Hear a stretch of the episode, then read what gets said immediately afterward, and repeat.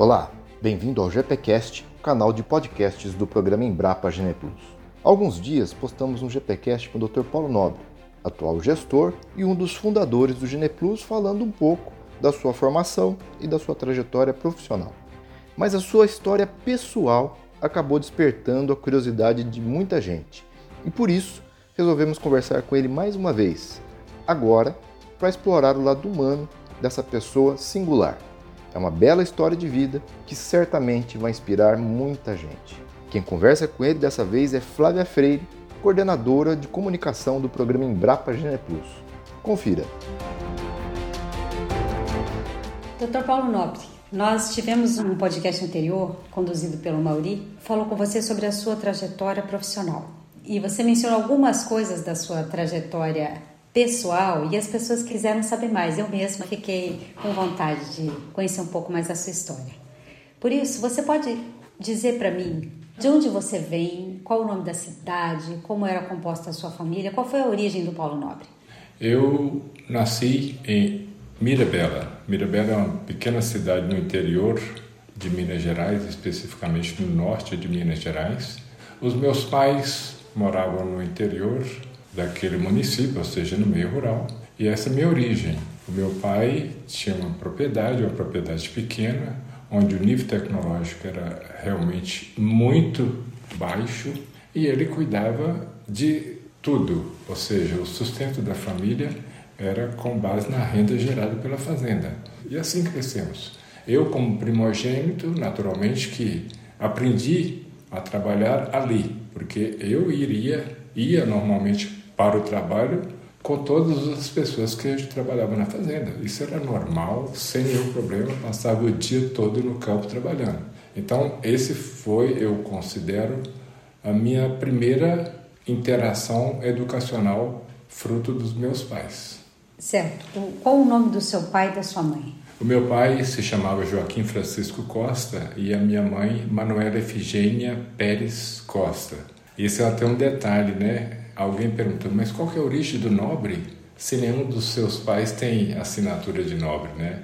A, a origem do nobre vem da minha mãe, mas por uma incorreção, quando foi editado o, a certidão de casamento, tiraram o nome que não deveria ter sido tirado. Colocaram Costa, mas não tiraram o Pérez, que deveria ter permanecido nobre para dar origem ao meu nome. Mas, enfim, ficou, não tem mais volta, né? Paulo, quantos irmãos você tem e os nomes deles? Olha, eu tenho quatro irmãos. São duas irmãs, Geraldo Magela, Ângela de Fátima, e dois irmãos, Geraldo Felisberto e Hernani Aparecido. Todos nomes compostos, como o meu, Paulo Roberto.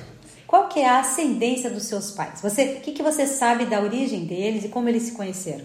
O que se diz é que meu pai tem uma origem alemã e a minha mãe tem origem portuguesa. Mas naquela época, as relações que se constituíam em casamento era por acaso. O que eu quero dizer é o seguinte: hoje, se existe essa modernidade de paquera, mensagem, coisa desse tipo, naquela época não existia. Por uma casualidade, meu pai foi em uma festa em um outro município e viu minha mãe e encantou com minha mãe. E começaram a corresponder nesse sentido. Então mandavam um mensageiro a cavalo para com a correspondência, o mensageiro tinha que ficar lá aguardando a resposta do meu irmão para trazer para ele. Mas o fato é que eles se casaram muito cedo. A minha mãe, particularmente, casou com 18 anos. E eu, como primogênito, nasci quando a minha mãe tinha 19 anos. Certo. E você, na outra entrevista, na primeira parte, você falou que tem muita gratidão aos seus pais pela dedicação, porque eles tiveram pouca escolaridade, mas eles tinham esse entendimento de que seria importante proporcionar a vocês o melhor que eles pudessem. Sim, isso é, é fato, isso é verdade. É. E veja bem, naquela época, os meus pais não tinham moradia na cidade de Mirabela, que era a cidade mais próxima da fazenda. Eu fui estudar em Mirabela morando em pensões ou casa de familiares, pagando efetivamente a mensalidade daquela, daquela estadia ali. E, claro, embora estava muito próximo da fazenda, eu não voltava para a fazenda com frequência. A dedicação era para os estudos, eu tinha que ficar ali, volta, vinha à fazenda de 15 em 15 dias. Mas a preocupação é assim, queira ou não queira, A distância não era problema para eu não estudar ou para estudar numa escola do meio rural. Era para eu ir para Mirabela, que era o melhor que eles podiam me dar. E quando eu terminei o primário, ou seja, o quarto ano primário, a preocupação do meu pai era de que eu não ficasse mais em Mirabela, porque ele sabia da condição que tinha ali, que era limitado, mas queria que eu fosse para Montes Claros, que é uma cidade vizinha, uma cidade que tinha uma condição muito melhor de ensino. E assim foi. E aí ele descobriu que estava abrindo um colégio agrícola, uma unidade pertencente à Universidade Federal de Minas Gerais. E claro, eu terminei o primário e me submeti ao concurso para entrar naquele colégio agrícola, porque era o sonho do meu pai ter o filho no colégio agrícola, porque tinha uma relação direta com a atividade que ele tinha e era uma maneira dele se sentir confortável. E mais um detalhe, principalmente porque o colégio agrícola tinha um, um, sistema de internato. Então isso para o meu pai e para minha mãe era uma segurança enorme para ele, porque um filho de uma família muito humilde, de uma cidade minúscula, indo para uma cidade relativamente maior, ele não tinha segurança em deixar meu, o filho em qualquer lugar. Então, dentro do colégio, no sistema de internato, ele estava tranquilo. Quando você foi para a escola, primeiro lá em Mirabela e depois para o internato, como que você se sentiu? Você estava entusiasmado ou você tinha um pouco de medo, receio? Olha, no início, eu confesso a você que eu tinha tudo para não continuar os estudos, porque a maioria das pessoas da convivência era isso, era imaginava que ter o curso primário básico era suficiente, que não precisava de mais, aquilo era suficiente. Confesso a você que em algum momento talvez eu possa ter ficado tentado. Quando meu pai queria que eu fosse para Montes Claros, eu me lembro de que eu resisti um pouco. Falei assim: ah, papai, aqui está muito bom para mim e tal. Não, de maneira nenhuma eu respeito a sua condição de estar estabilizado aqui, mas eu quero te propiciar uma condição melhor. E me levou naquele dia. Então isso para mim é uma marca, porque se ele tivesse realmente aceitado o meu ah, aqui papai está bom, eu teria ficado ali. E talvez não tivesse a oportunidade de seguir. E em que momento, talvez já no colégio agrícola, você se deu conta da importância de ter, do teu pai ter insistido? Olha, Flávia, é, o colégio agrícola era um desafio. Eu estava realmente numa segurança completa do ponto de vista de credibilidade, oportunidade de estudo e oportunidade de segurança pessoal. Mas sentia muita falta dos meus pais. Mas ali eu confesso a você de que eu tive a oportunidade de conhecer os meus professores que me deram a oportunidade de enxergar mais. E um detalhe muito interessante que o Colégio Agrícola, ao mesmo tempo que era um colégio de formação profissional, ele dava uma preparação acadêmica muito boa para cursos superiores. Então, os estudantes que saíram dali, eles tinham essa dupla habilidade, tanto para seguir no curso superior, tanto para trabalhar se optasse por ficar apenas no curso médio. Você chegou lá com que idade e ficou por quantos anos? Eu cheguei criança e saí rapaz. Eu entrei no colégio agrícola com 11 anos e saí aos 18. Nossa. Eu fiz sete anos lá. Os teus irmãos, os quatro mais jovens, seguiram esse caminho também? Não tanto, porque a partir da minha irmã, o meu pai já tinha um imóvel em Mirabela. Ele estabeleceu uma residência para os irmãos lá. Quando finalizaram o que eu fiz em Mirabela, todos vieram para Montes Claros e meu pai já tinha casa em Montes Claros. Então, todos os meus irmãos, eles tiveram oportunidade de estudar já em casa própria dos meus pais. Poxa, mas então seu pai foi um homem assim de visão e um homem muito prudente, né, com os recursos que ele tinha. Porque você falou que era uma, uma fazenda muito simples, humilde. Então ele teve um imóvel em Mirabela, depois outro em Montes Claros Quer dizer, ele, ele, é, ele é uma pessoa muito organizada. Sim, é muito organizada isso é realmente é, um senso muito grande de visão que meu pai sempre teve, né? Ele queria, de fato, deixar nós com uma cultura, um conhecimento, e foi muito claro conosco de que ele não via ele sendo capaz de nos dar um curso superior, mas ele estabeleceu um compromisso conosco. Olha, o curso médio todos terão honrarei esse compromisso com vocês. A partir de então, todos que quiserem avançar um pouco mais, façam por conta própria. Você falou bastante do seu pai, dessa visão, dessa organização do seu pai, desse, dessa trajetória que a família teve, né, de vir da fazenda, tem um imóvel em Mirabela, depois tem outro em Montes Claros. E a sua mãe? Como é que foi a, a, a contribuição dela ao longo desse período? Olha, a minha mãe, ela tinha uma meta impressionante com a educação dos filhos, porque na visão dela, ela queria que todos tivessem a oportunidade de ter um curso superior. Essa sempre foi a visão dela eu acho que essa meta particular da minha mãe talvez fosse até para cobrir algo que ela não teve. Então, ela não media esforços para nos proporcionar o que ela imaginava ser minimamente ideal como mãe. Então, a minha mãe era aquela que não tinha problema nenhum que ela não tivesse capacidade de enfrentar. Ela não tinha medo absolutamente de nada. E um exemplo que eu tenho uma visão, uma recordação que eu tenho muito clara da minha mãe, é como que ela administrava os filhos estudando. Ela que tomava essa frente, ela que ia semanalmente visitar os filhos, ela que ia com cestas e mais cestas e sacos e mais sacos de produção da fazenda para vender, e justamente para levar recursos para suportar as despesas da família. Então a minha mãe foi essa, foi essa guerreira, vamos dizer assim. Uma das recordações mais, maiores que eu tenho é de que quando eu optei por sair de Montes Claro, de Montes Claro isto, para ir para o curso superior, a minha mãe me acompanhava para eu tomar o ônibus. Eu com a mala ali andando e ela poderia ser durante o dia, poderia ser durante a noite, ela estava ao meu lado. Enquanto eu não embarcasse, ela não voltava.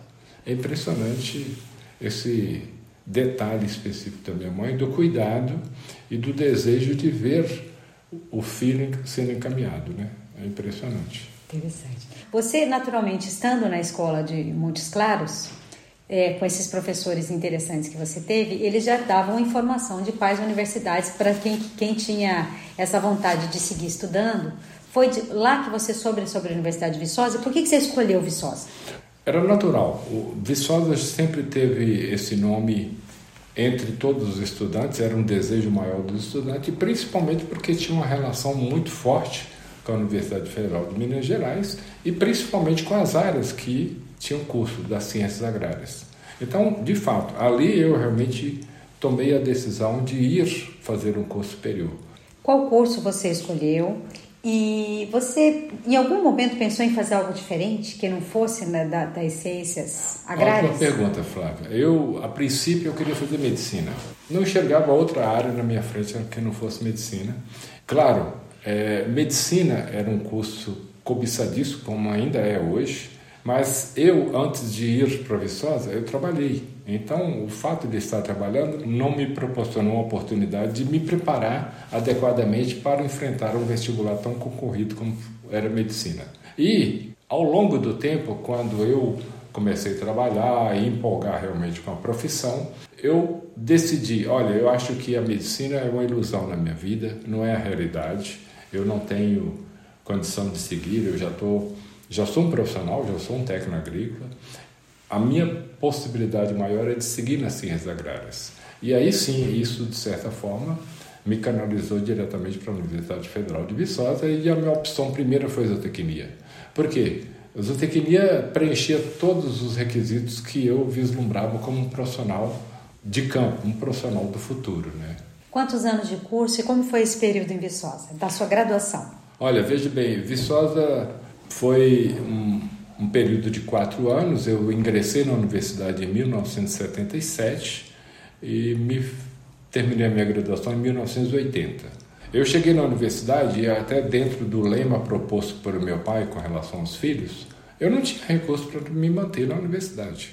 Embora fosse uma instituição federal, mas eu não tinha condição de me manter do ponto de vista de alimentação, do ponto de vista de alojamento e assim por diante, e me propus a trabalhar. Fui selecionado para trabalhar, fui bolsista inicialmente na universidade, ia para o estábulo e, claro, era uma relação direta com o curso que eu havia optado, que era zootecnia, mas trabalhava ali no, em limpeza, em pesa, pesando leite, e fazendo tudo que fosse necessário dentro do estábulo. Mas à medida que o tempo foi passando dentro da universidade, após o primeiro ano, eu já tinha feito, atendido algumas disciplinas básicas e passei na primeira monitoria.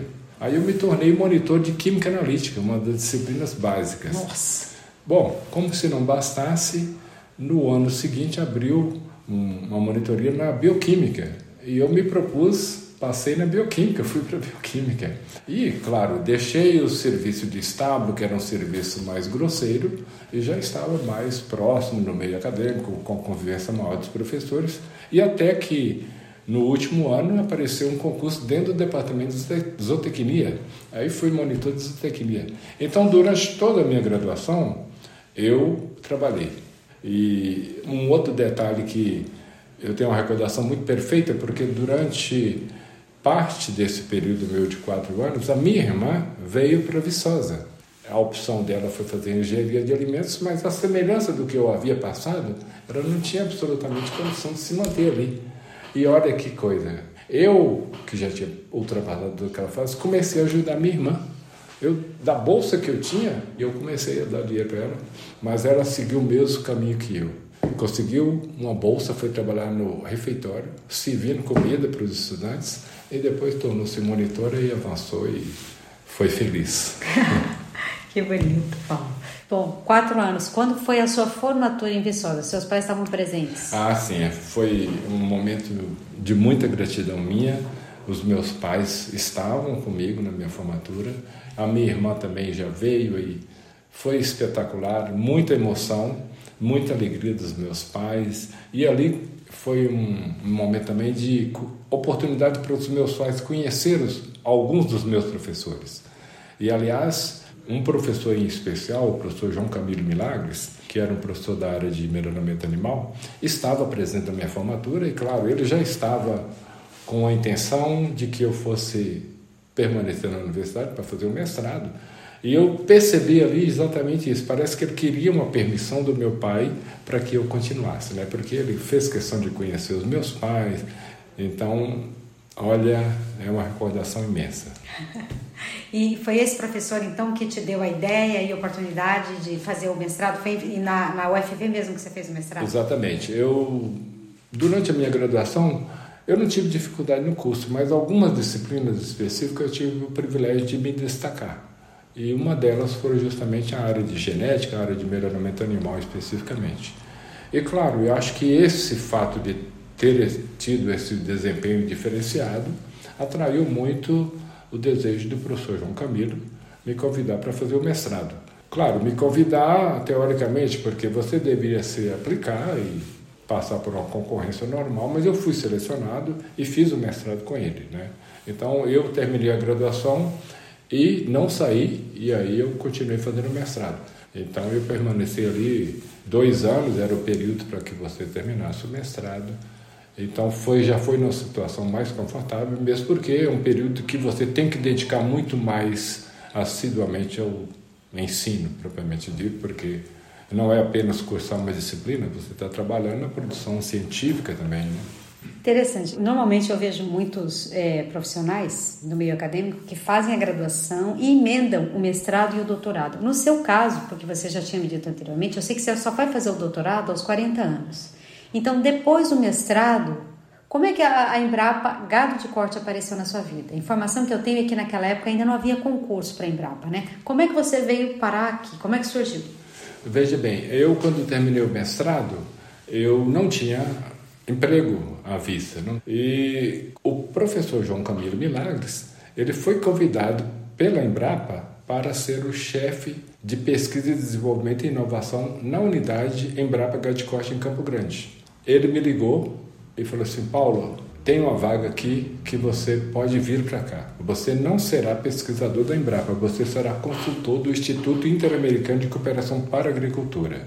E assim foi. Eu vim para Campo Grande, em maio de 83 como consultor do IICA. O IICA é um instituto sediado na Costa Rica e que contratava muitos consultores no Brasil para atender a necessidade da Embrapa. Tinha um período estabelecido para você prestar consultoria, que era de dois anos, e esse processo se estendeu por mais um ano, um ano e meio, e apareceu um concurso na Embrapa em 1987. Foi o primeiro concurso da Embrapa.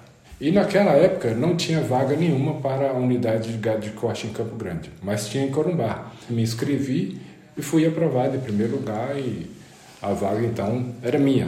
Bom, a chefia da Embrapa Gado de Corte, em entendimento com a chefia de Corumbá, negociaram e para que eu permanecesse aqui. E assim foi mesmo, porque eu já tinha alguns projetos em andamento e seria interessante dar continuidade aqui. No primeiro concurso da Embrapa, em 1987, você passou em primeiro lugar. É. Informação interessante, Paulo. Não me surpreende, mas é. me alegra saber isso. Os pesquisadores daquela época, todos, eram pessoas de fora que estavam vindo para cá. Muitos da UFV, tinha gente da, da Rural do Rio de Janeiro, enfim, tinha profissionais de todo lugar. É, quem foram os primeiros amigos que você fez aqui na Gado de Corte? Aqui na Embrapa Gado de Corte, de fato, já existiam vários pesquisadores, mas os meus amigos primeiros aqui foram o Luiz Otávio Campos da Silva, o doutor Luiz Otávio, o Antônio do Nascimento Ferreira Rosa, doutor Totti, que aqui ainda está até hoje, o Geraldo Ramos Figueiredo, o Kepler e o Mariante. E muito interessante porque naquela época eu fui dividir a sala com o Dr. Antônio do Nascimento Rosa. Quando eu cheguei, eu era ainda garoto em relação a eles. Então eles me viam como um estudante que estava chegando ali da universidade. E interessante porque ele me passou um desafio. Eu não esqueço disso e com frequência eu, nós nos recordamos disso. Tinha um banco de dados de uma fazenda específica que tinha dados de animais da raça Nelore com diferentes frequências de pesagem, ou seja, uma pesagem ao longo da vida do animal, desde o nascer até 730 é, dias, algo dessa natureza. Só que as pesagens eram mensais. Um adendo a esse fato é o seguinte: o crescimento dos animais e dos vegetais acontece de forma não linear. Isso significa de que o modelo para se ajustar ao crescimento desses seres tem que ser através de um modelo não linear. E a proposta dele é o seguinte, Paulo, eu gostaria de que você trabalhar com os modelos não lineares para ajustar a curva de crescimento para esse banco de dados. Você pode trabalhar com alguns modelos que tem na literatura, você pode escolher, mas para que a gente possa ter uma indicação final, até que intervalo que nós podemos indicar as pesagens, para evitar essa frequência tão grande na pesagem dos animais, que de certa forma é um desgaste do ponto de vista de manejo animal, é oneroso do ponto de vista de mão de obra.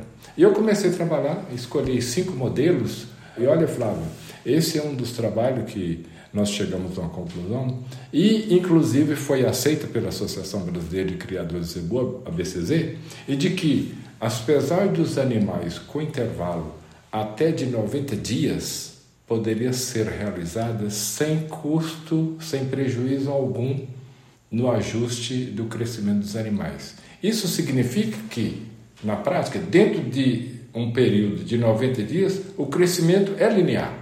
Então, isso foi adotado pela associação e tanto é que hoje a associação adota esse critério, ou seja, apesar dos animais, é trimestral. Até hoje. É, isso foi um trabalho que eu considero é, muito bom, muito gratificante e foi uma tecnologia adotada pela associação e hoje, então, as pessoas falam assim: ah, mas por que, que nós pesamos só a desmama, só sobre ela, assim por diante? Então, existe uma origem nisso. A origem é Paulo Nobre. A origem foi esse trabalho que nós publicamos, em 1987. Meu Deus, você tinha acabado de entrar, é, Paulo. E isso me deixa muito marcado, porque, mais uma vez eu falo, o doutor Antônio ele queria passar um desafio para o estudante que estava chegando? Sim. né?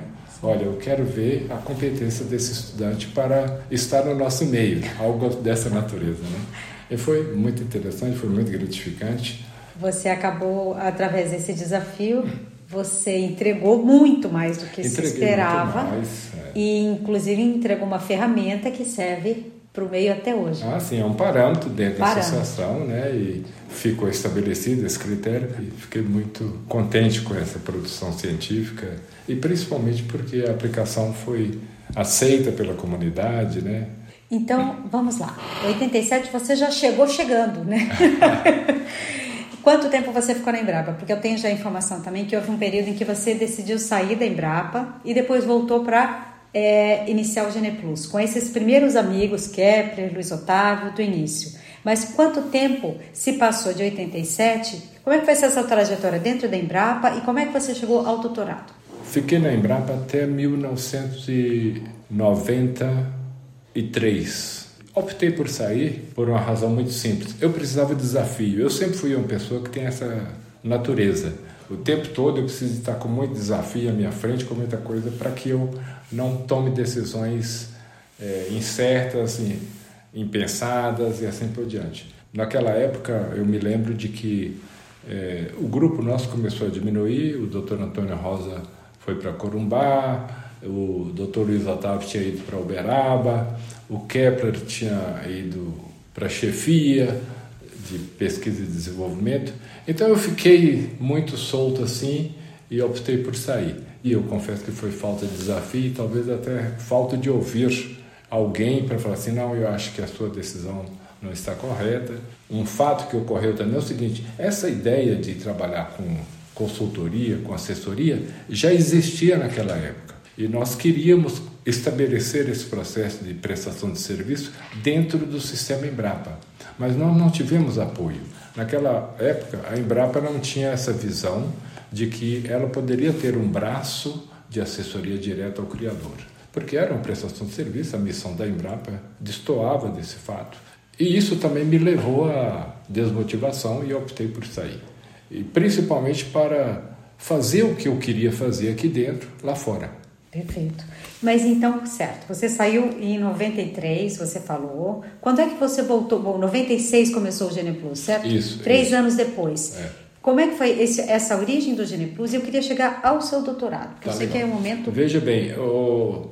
quando eu saí, a ideia de se estabelecer uma empresa de fato de assessoria foi muito real e a ideia permaneceu e nós constituímos um grupo de cinco para proporcionar um entendimento do que, que seria. Porque no início, a nossa ideia era de ter uma empresa de consultoria não apenas em genética, mas em, em consultoria na área animal como um todo. No final do ano de 1994, fiz uma reunião particular, encarada particular com o Luiz Otávio, e conversei muito com ele. Falei assim, Luiz Otávio, eu estou agora pronto para que a gente possa realmente estabelecer assessoria e ele compartilhou muito com a minha ideia. Ele falou assim: Olha, Paulo, nós vamos convidar outros membros para nosso grupo e nós vamos encontrar agora em janeiro de 95, no Rio de Janeiro, em Teresópolis. A minha família tem uma casa lá e nós vamos passar por um processo de imersão no delineamento da empresa e do que, que nós queremos fazer. E assim fizemos, em janeiro fomos para lá e, e ali sim nós definimos desde a primeira parte do que nós iríamos fazer para atrair os criadores para vir conosco.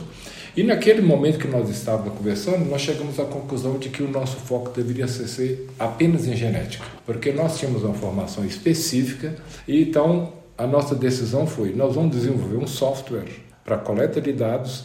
Isso nós não temos hoje disponível, não existe uma responsabilidade, talvez não existe nenhum ambiente para os criadores, para os técnicos coletar os dados e isso vai ser uma atração para os criadores, mostrar a tecnologia e já ter um ambiente para que eles coletassem dados.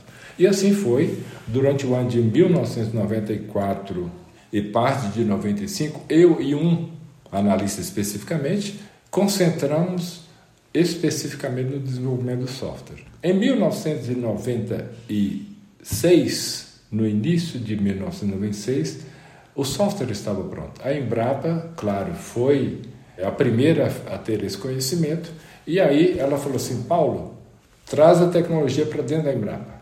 Vamos estabelecer uma relação de cooperação entre a sua empresa e a Embrapa, e o serviço compartilha o nome nosso. E assim eu fiz, trouxe a tecnologia, estabeleci uma relação contratual com a Embrapa, oficial, e pressupõe justamente essa independência da tecnologia Gene Plus, mas o know-how da Embrapa está presente, está incluído dentro desse processo.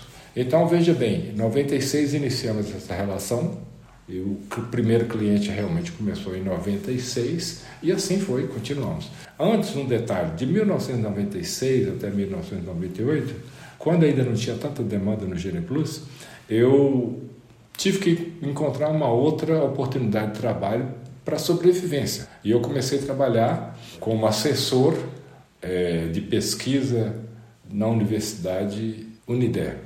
Então eu trabalhava, veja bem, eu trabalhava na universidade de manhã, vinha para a Embrapa, trabalhava no Engenho Plus à tarde e voltava para a universidade à noite. Então era um turno impressionante. Eu chegava em casa 10 e meia da noite, 22 horas, 30.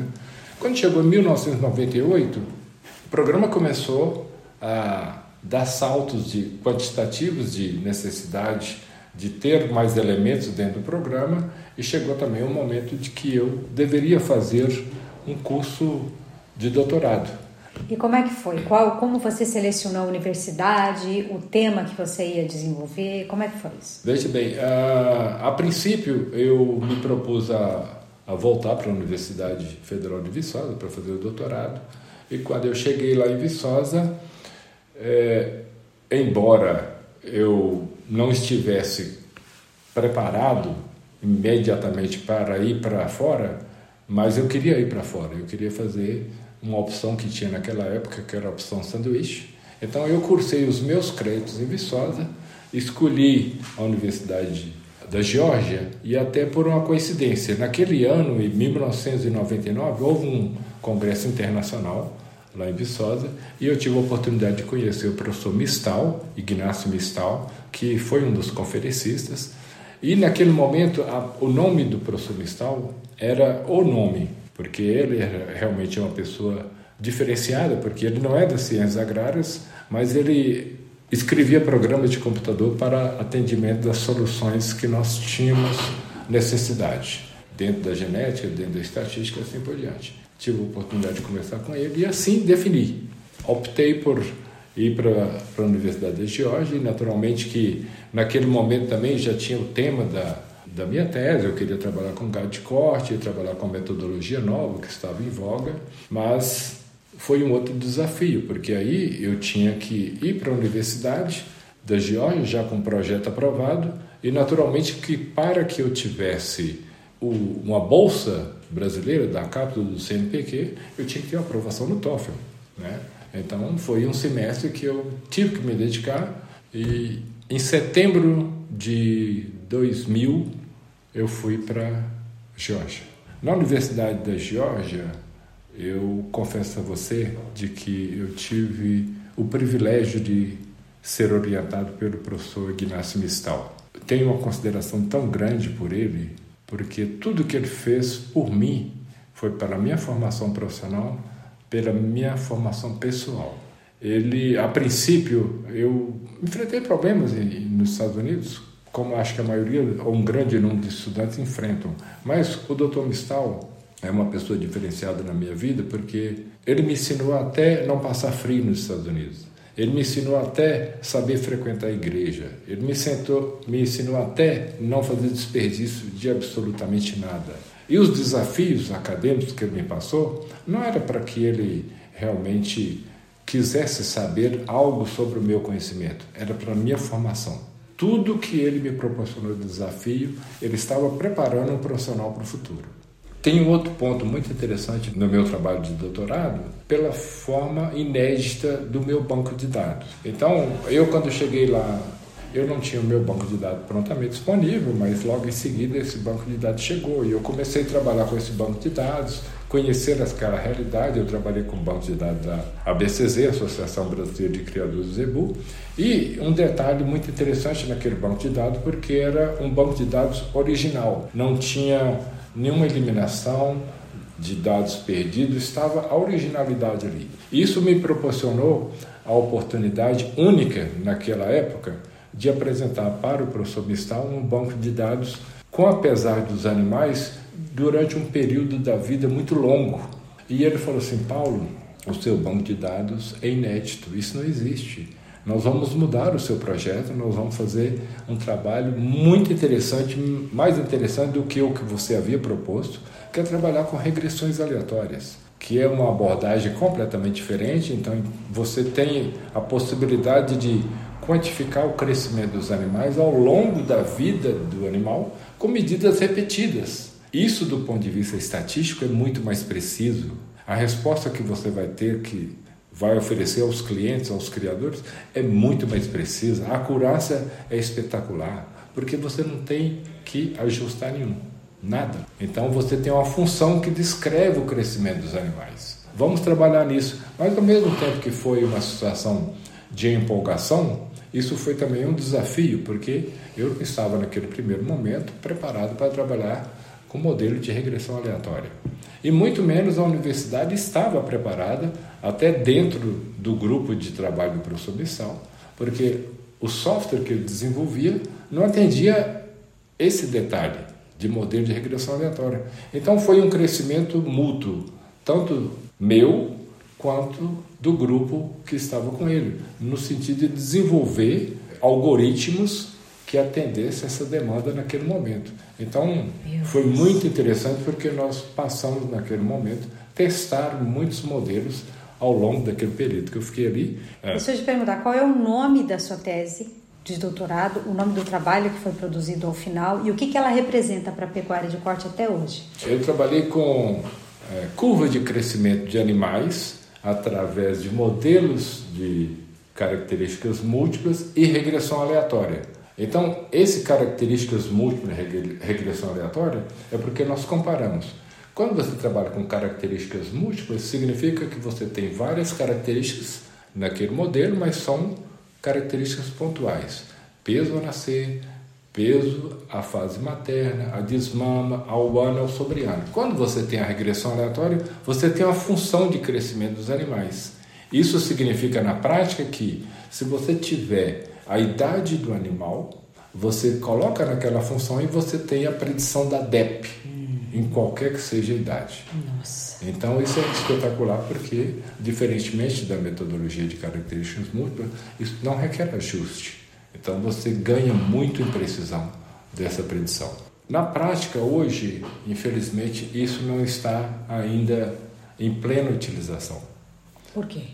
Principalmente porque nem todos os bancos de dados têm esse volume de medidas ao longo da vida dos animais. Inclusive, uma das grandes conclusões que tem na minha tese é justamente isso. Ao compararmos esses dois modelos, nós chegamos à conclusão e recomendamos que todos as, os parâmetros, todos os componentes de variância daquela, da população, você deve, deve fazer por modelos de características múltiplas de posse desses parâmetros, você transforma isso para a regressão aleatória e a avaliação genética propriamente dita você deve fazer através de regressão aleatória. Então essa é a grande conclusão, é a grande recomendação que nós temos. Esse é o trabalho que o Gilberto comentou outro dia, que é constantemente buscado, é um dos cinco mais buscados no Brasil? Exatamente. É, é, recentemente saiu uma publicação e apresentou esse trabalho como sendo o quinto mais consultado de trabalhos publicados no Brasil, né? Voltando então aqui, o Geneplus já estava estabelecido, você falou que ele já tinha dado saltos quantitativos. Quando você voltou da Geórgia, como é que foi a, a retomada? Quem que estava cuidando do Geneplus aqui? O Geneplus ficou sendo conduzido pelo Luiz Otávio e naturalmente que eu tinha um procurador meu particular para cuidar do meu lado, propriamente dito, né? Mas de fato, o Gene Plus quando eu cheguei, ele tinha um crescimento quantitativo muito grande e procurando respostas. Então aqueles aqueles anos seguintes ali foram decisivos para que nós implementarmos muito do que eu trouxe, principalmente do ponto de vista de qualificação na entrega que nós iríamos fazer dali para frente. Eu acho que foi um crescimento muito grande. O ano de 2003 dentro dos meus registros, foi um ano diferenciado para nós, porque nós produzimos muita entrega e crescemos muito. Então saímos de uma situação, vamos dizer assim, muito amadora para uma entrega muito qualificada do ponto de vista profissional. Isso principalmente dentro de softwares, software de entrega de resultados, dentro do sistema GenePlus de resultados. Então nós qualificamos fortemente essa entrega. E aliás, isto é um conceito que é um diferencial do Gene Plus, a forma qualitativa de entrega dos resultados. Eu estava pensando aqui, porque esse, o objetivo dessa nossa conversa é falar da sua trajetória pessoal, mas que está muito entrelaçada, naturalmente, com toda a sua vida profissional, desde menino. O estudo, a formação técnica, a visão do futuro, a inquietação por estar sempre produtivo sempre foi uma característica pessoal sua. É, e eu o conheço desde 2016, já são sete anos, e você é uma pessoa que inspira muito respeito em todos, Paulo. Mas eu tenho certeza que ao conhecer esses pontos da sua linha do tempo, é, muita coisa vai fazer sentido para várias pessoas.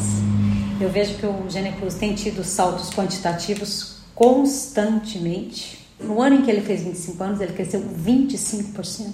No ano posterior, ele cresceu mais 14%. E neste ano que estamos agora, eu tenho certeza que nós vamos ter um, um, um índice muito interessante de crescimento ao final do ano. Ao que, que você atribui? Porque é um serviço muito qualificado para um público muito específico. Ao que, que você atribui essa constante, esse constante desenvolvimento e aperfeiçoamento do GenePlus?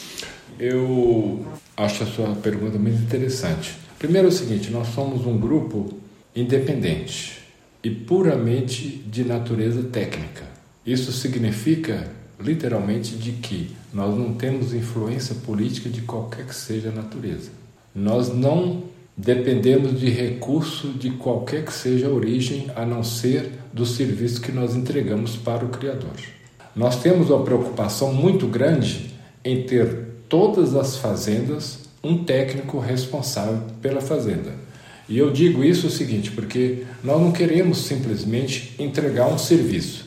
Nós queremos é compartilhar essa responsabilidade de conduzir um programa de melhoramento na fazenda. Então, o que eu sempre digo aos técnicos nossos: ganhe a confiança do Criador para que você tenha condição de dar resposta qualitativa a ele. Então, esse é um diferencial. Um outro detalhe que eu acho nosso é assim: nós preocupamos em estabelecer um plano de trabalho com cada uma das fazendas. Isso significa, na prática, de que duas fazendas podem ter a tecnologia GenePlus dentro da fazenda e os GenePlus que estão sendo conduzidos nas fazendas serem diferentes. Por quê? Nós ali estabelecemos quais que são os nossos objetivos na condição do programa de cada uma das fazendas. Isso é o nosso plano de trabalho. Então, os critérios que serão adotados, os critérios de seleção, são específicos de cada uma das fazendas. Naturalmente que pode ter várias fazendas que têm objetivos comuns, não tem problema. Então, na prática, isso significa também o seguinte, de que a tecnologia Gene Plus ela é para todos os níveis de criadores, não apenas para os criadores que estão no ápice da pirâmide, que produzem genética e que os animais são quantificados do ponto de vista de valor genético, mas ela também está disponível para o grupo de criadores que multiplica essa genética que vem do ápice da pirâmide. Mas da mesma forma, ela está disponível também para o grupo de criadores que entregam produção de carne às indústrias, porque essa genética migrou lá do ápice da pirâmide, passou pelo extrato intermediário, que são os multiplicadores, e chegou à base da pirâmide. Ou, em alguns casos, até migra diretamente do ápice para a base da pirâmide. Então, nós somos um grupo que levamos seriamente a entrega que nós fazemos a cada um dos criadores. Claro, é, esses princípios, esses diferenciais que nós temos, nasceram com o Gene Plus, estão dentro do Gene Plus, são compartilhados com todos. O nosso grupo de técnicos, o nosso grupo de coordenadores, todos têm o objetivo maior em seguir esses princípios, porque de fato nós estamos é, promovendo algo que nós somos capazes de conceituar como sendo positivo. A resposta do Criador é sempre positiva nesse sentido. Bom, agora para encerrar, eu só queria chamar um último personagem da sua vida que eu sei que é muito importante. Nós falamos dos seus pais, dos seus irmãos, dos seus professores na escola agrícola, da Universidade de Viçosa, dos seus primeiros amigos e eternos amigos aqui da Embrapa, do início do Gene Plus, do seu orientador, que é uma grande referência na sua vida. Agora, só para finalizar, como estamos falando da vida pessoal, eu conheci recentemente a sua esposa, a Elisa. E eu queria que você só me dissesse quem é a Elisa, como é que ela contribuiu para essa sua vida, que é tão única. Veja bem, a Elisa Cleia é realmente uma benção, uma benção na minha vida. E eu tenho uma relação com a Elisa muito fortalecida. E principalmente porque o respeito entre cada um de nós é muito grande, é um diferencial na minha vida. Muito bom. Então eu agradeço, Paulo, por você ter aberto seu coração aqui, contado a todos nós essas histórias que são, além de inspiradoras, é, certamente geram identificação com muitas pessoas. Eu vejo isso no, em todos os setores, né? mas no meio do agro, eu vejo muitos exemplos de história de vida, de vitória, por ter foco, por ter caráter, por ter ética, e você é um exemplo muito interessante disso. Eu agradeço você enriquecer tanto o nosso podcast com o seu relato. Muito obrigada. Obrigado. Esse foi o GPcast, canal de compartilhamento de conhecimento e ideias sobre melhoramento genético de gado de corte. Confira também conteúdos relevantes diariamente nas nossas redes sociais e YouTube. Programa Embrapa Gene Plus. Pesquisa, tecnologia e inovação para produzir mais e melhor.